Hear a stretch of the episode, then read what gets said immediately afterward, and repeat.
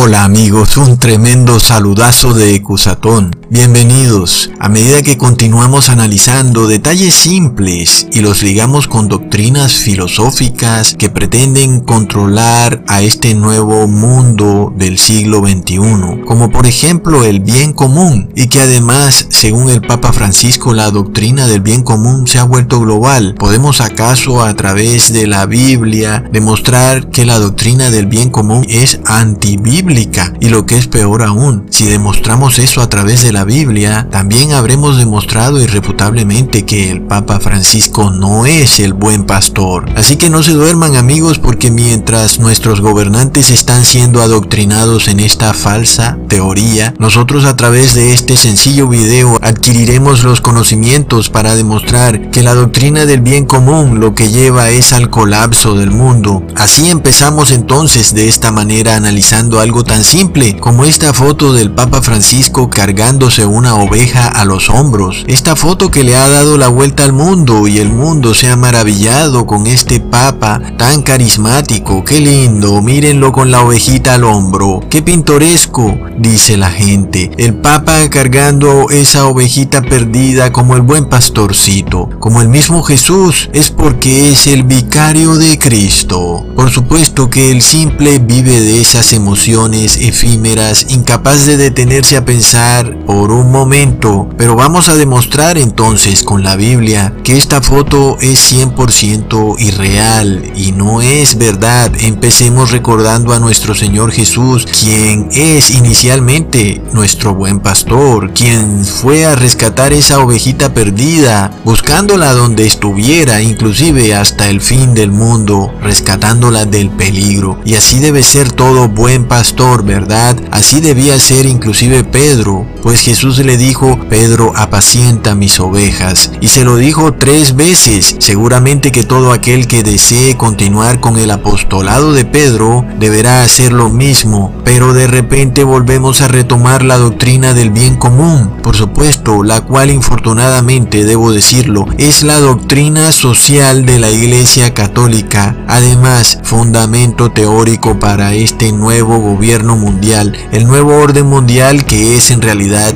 el viejo orden mundial, en el cual la felicidad de una ciudad no es la suma de las felicidades individuales, sino la felicidad del mayor grupo de personas, y las leyes del gobernante de aquí en adelante estarán encaminadas a ser feliz a un colectivo, a una masa, y no al individuo. La libertad individual ahora desaparece para satisfacer al rebaño. Por supuesto amigos, ahora que esta doctrina del bien común pretende volverse global, el Papa Francisco nos muestra cómo nuestros gobernantes ya están adoctrinados en este fatídico concepto. Y ahora en este video yo les muestro a ustedes a dos pastores. Ambos cargan una ovejita al hombro y ambos dicen ser el buen pastor. De Jesús ya lo sabemos, no necesitamos más pruebas. Murió por nuestros pecados, así que el mundo era esa ovejita perdida y nuestro Señor Jesús en el cielo, viendo hacia abajo a este mundo perdido, decidió abandonarlo todo, sus riquezas, lo dejó todo para venir a rescatar este mundo perdido y caído, asumiendo una forma humana, vistiéndose de carne pecaminosa, arriesgándolo todo, dejando atrás en el cielo millones y millones de ángeles perfectamente obedientes, organizados, infundidos en el amor más sincero, dispuestos a dar la vida por Jesús e inclusive morir por Él, probándose ellos mismos dignos de venir acá a la tierra y ser probados, con tal de que su amado Jesús no corriera riesgo alguno. Pero de nuevo nuestro Señor Jesús no estaba dispuesto a perder ni uno solo de esos angelitos para preservar el bien común del cielo, ese orden perfecto angelical. Nuestro Señor Jesús sabía muy bien el terrible riesgo que él corría al bajar a este mundo perdido y vestirse de la misma carne pecadora que tenemos los seres humanos. Y recordemos que la Biblia nos dice que Él fue tentado en todo, pero fue hallado perfecto sin pecado alguno. Así que había un gran riesgo. Pecar significaba para Jesús la muerte perpetua, pues Jesús sabía que su Padre no iba a modificar su ley para salvar ahora a su Hijo caído en el pecado, modificar la ley del cielo, que el Padre tuviera que modificar ahora la ley del cielo porque Jesús hubiera pecado para poderlo salvar habría sido un golpe de estado directo al Padre. Así que nuestro Señor Jesús sabía muy bien el terrible riesgo que él corría al bajar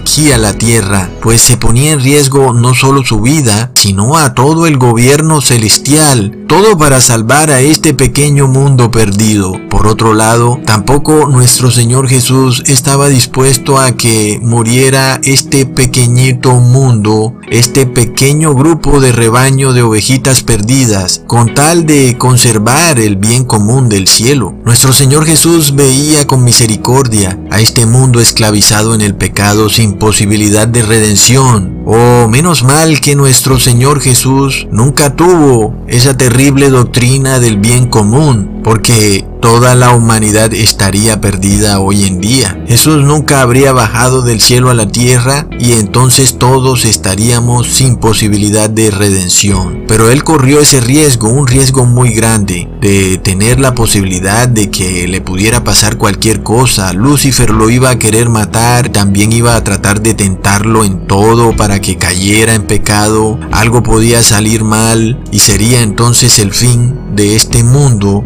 y además se arriesgaba también a perder la perfecta armonía del mundo celestial. Pero gracias a Dios que esta doctrina del bien común para nada pasó por la mente de nuestro Dios Padre y su Hijo. Si hubiera sido así, por supuesto Dios hubiera preferido mejor preservar la perfecta organización del colectivo celestial antes que salvar a un pequeño mundo perdido, un rebaño desordenado y desorganizado que andaba por ahí de juerga. Después de todo, Dios puede hacer cuantos mundos Él quiera, ¿verdad? ¿Qué tal que por salvar un solo mundo tenga Dios que arriesgar a su único hijo unigénito? Algo que además ninguna madre en este mundo estaría dispuesta a hacer, ¿verdad? Arriesgar a su hijo para salvar a un grupito de ovejas perdidas? Qué curioso que es el Papa Francisco y la Iglesia Católica los que impulsen esta doctrina del bien común. Ahora tenemos al Papa Francisco en esta foto, también con una oveja al hombro, también dice ser el buen pastor, pero ¿ha dado prueba de ser el buen pastor? Miremos que según la doctrina social de la Iglesia, la cual está fundamentada en las discusiones de Platón y de Tomás de Aquino, en las cuales se dice que el bien común está por encima del bien particular. Supongamos entonces que hay 99 personas y hay un individuo enfermo. Según la doctrina del bien común, es mejor que el individuo enfermo sea expulsado, desterrado, excomulgado, puesto en cuarentena o hasta que muera pues es preferible que muera el enfermo contaminado y no que mueran los 99 sanos. Supongamos de nuevo que hay 99 personas muy piadosas que leen la Biblia todos los días y se dan golpes de pecho y se arrepienten todos los días en la mañana. Y hay uno que anda borracho y de fiesta y no se quiere arrepentir y quiere vivir de balde. La doctrina del bien común indicaría que para preservar el orden en la sociedad de las 99 personas piadosas que no deben ser contaminadas con ese pecador, ese borrachín, deberá entonces ese pecador ser expulsado, desterrado y excomulgado. Según el Papa Francisco, el gobernante debe ahora buscar el bienestar del colectivo y no el bienestar individual. Por tanto, el gobernante debe legislar favoreciendo al colectivo y ya no al individuo. Algunos pueden decir que parece bien, pero volvamos de nuevo a Jesús y miremos si Jesús tuvo la doctrina del bien común. ¿Qué hombre de vosotros, teniendo cien ovejas, si se pierde una de ellas, no deja las noventa y nueve en el desierto y va tras la que se perdió? Y cuando la encuentra la pone sobre sus hombros gozoso y al llegar a casa reúne a sus amigos y vecinos diciéndoles, gócense conmigo porque he encontrado mi oveja que se había perdido. ¡Wow! ¿Qué hombre de nosotros en verdad el hombre no está dispuesto a hacer eso? El hombre está dispuesto a salvar las 99 ovejas y que se pierda una oveja. Ahí es donde tenemos esta terrible diferencia entre el Papa Francisco y Jesús. Mientras el Papa Francisco anda muy orgulloso con sus 99 ovejas, él está dispuesto a perder a esa oveja rebelde y despilfarradora, a la descarriada, a la desordenada, la que se sale de la fila, la desobediente, esa que se pierda con tal de que el rebaño esté bien engordado y alimentado, con buena hierba y agua abundante. Mientras tanto la otra oveja, pues tendrá que morir ¿Qué es una oveja contra 99 ovejas? Es mejor que muera una oveja y no que muera todo el rebaño. ¿No es eso exactamente lo que dijeron los fariseos y sacerdotes cuando enviaron a Jesús a Poncio Pilato? Es mejor que muera un hombre y no toda la nación. Los fariseos y sacerdotes también tenían la doctrina del bien común pues andaban muy temerosos de que el imperio romano barriera a la nación judía de la faz de la tierra, supuestamente porque Jesús andaba llamándose a sí mismo rey. Por otro lado, volviendo de nuevo al buen pastor, nuestro Señor Jesús, quien no está dispuesto a perder ni una sola oveja del rebaño, no, Él pretende salvar a las 100 y punto, y lo va a hacer. Él no va a salvar a 89, a 79, no, Él va a salvar a todas las ovejas del rebaño. Así lo ha hecho y así lo hará. Cuando estaba con ellos en el mundo, yo los guardaba en tu nombre. A los que me diste, yo los guardé. Y ninguno de ellos se perdió, sino el hijo de perdición, quien ya estaba perdido. Y hablando de recursos naturales escasos, lo cual está muy de moda hoy en día, para el Papa Francisco esos recursos naturales, los bosques, las aguas, son un bien común. Miremos cómo en la parábola anterior Jesús estuvo dispuesto a dejar a las 99 ovejas en el desierto, es decir, con escasos recursos naturales, aguantando hambre y sed, esperando pacientemente a que ese buen pastor fuera por esa ovejita desordenada que se había perdido. Ahora entendemos claramente la terrible diferencia entre estos dos pastores. Aunque ambos se muestran como el buen pastor, solo uno nos presenta la verdadera doctrina y ejemplo del buen pastor. Por supuesto, ese es Jesús. ¿Cuán lejos está la cristiandad del verdadero cristianismo? Qué triste que nuestros presidentes vayan a Harvard a estudiar la doctrina del bien común. Mejor les haría leerse unos cuantos versículos de la Biblia más y cuando este mundo es precisamente aquella oveja perdida, más y cuando tú también y ellos también son esa oveja perdida. Por supuesto, lo que menos querrías es que tu pastor te dijera, mejor es que mueras tú y no todo el rebaño. No, es por eso que tú aún siendo pecador aún vives.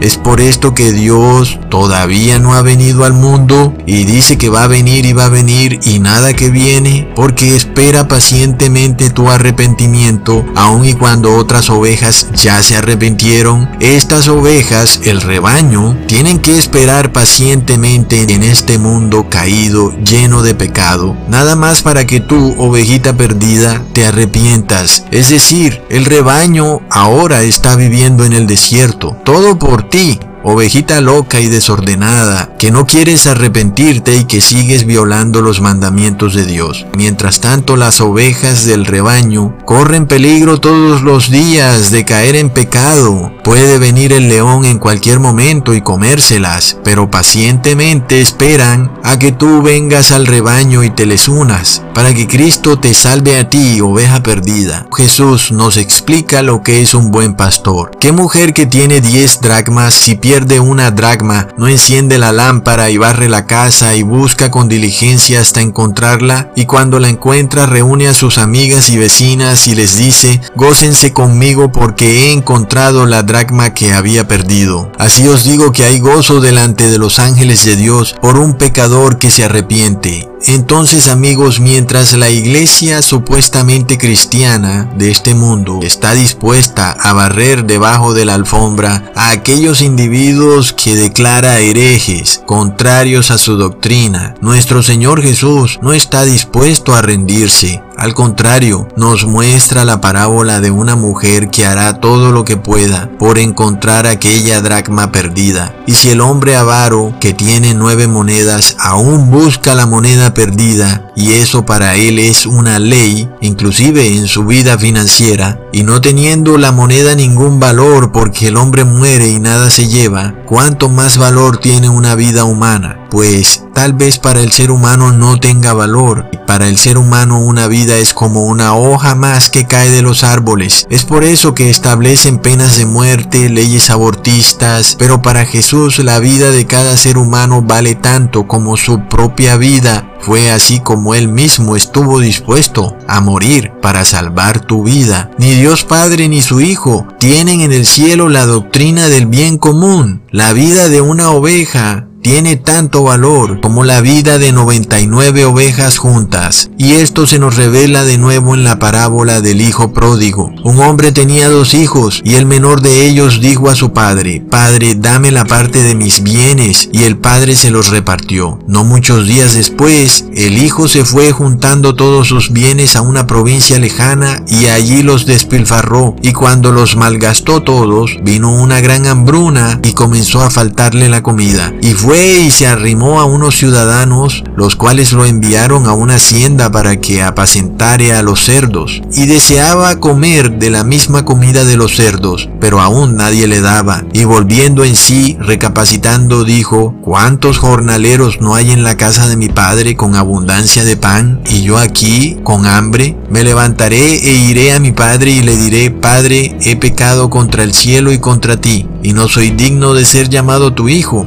Hazme como a uno de tus jornaleros. Pero el padre, viéndolo a lo lejos, lo vio y fue llamado a misericordia y se echó en su cuello y lo besó. Y el hijo le dijo, Padre, he pecado, ya no soy digno de ser llamado tu hijo. Pero el padre le dijo a sus siervos, saquen el mejor vestido y vístanlo y pónganle un anillo en su mano y los pies y traigan un becerro gordo y mátenlo. Comamos y hagamos fiesta porque este es mi hijo. Muerto era y ha revivido. Se había perdido y ahora es hallado, mientras el Papa Francisco anda muy preocupado tratando de salvar a este mundo, a sus recursos naturales, el agua, los árboles, los bosques, el aire. Por otro lado, nuestro Dios Padre está dispuesto a esperar a que el hombre desperdicie todo, con tal de que recapacite, vuelva en sí y se arrepienta. Pero el Papa Francisco no está dispuesto a eso. Él quiere salvar al bien común por encima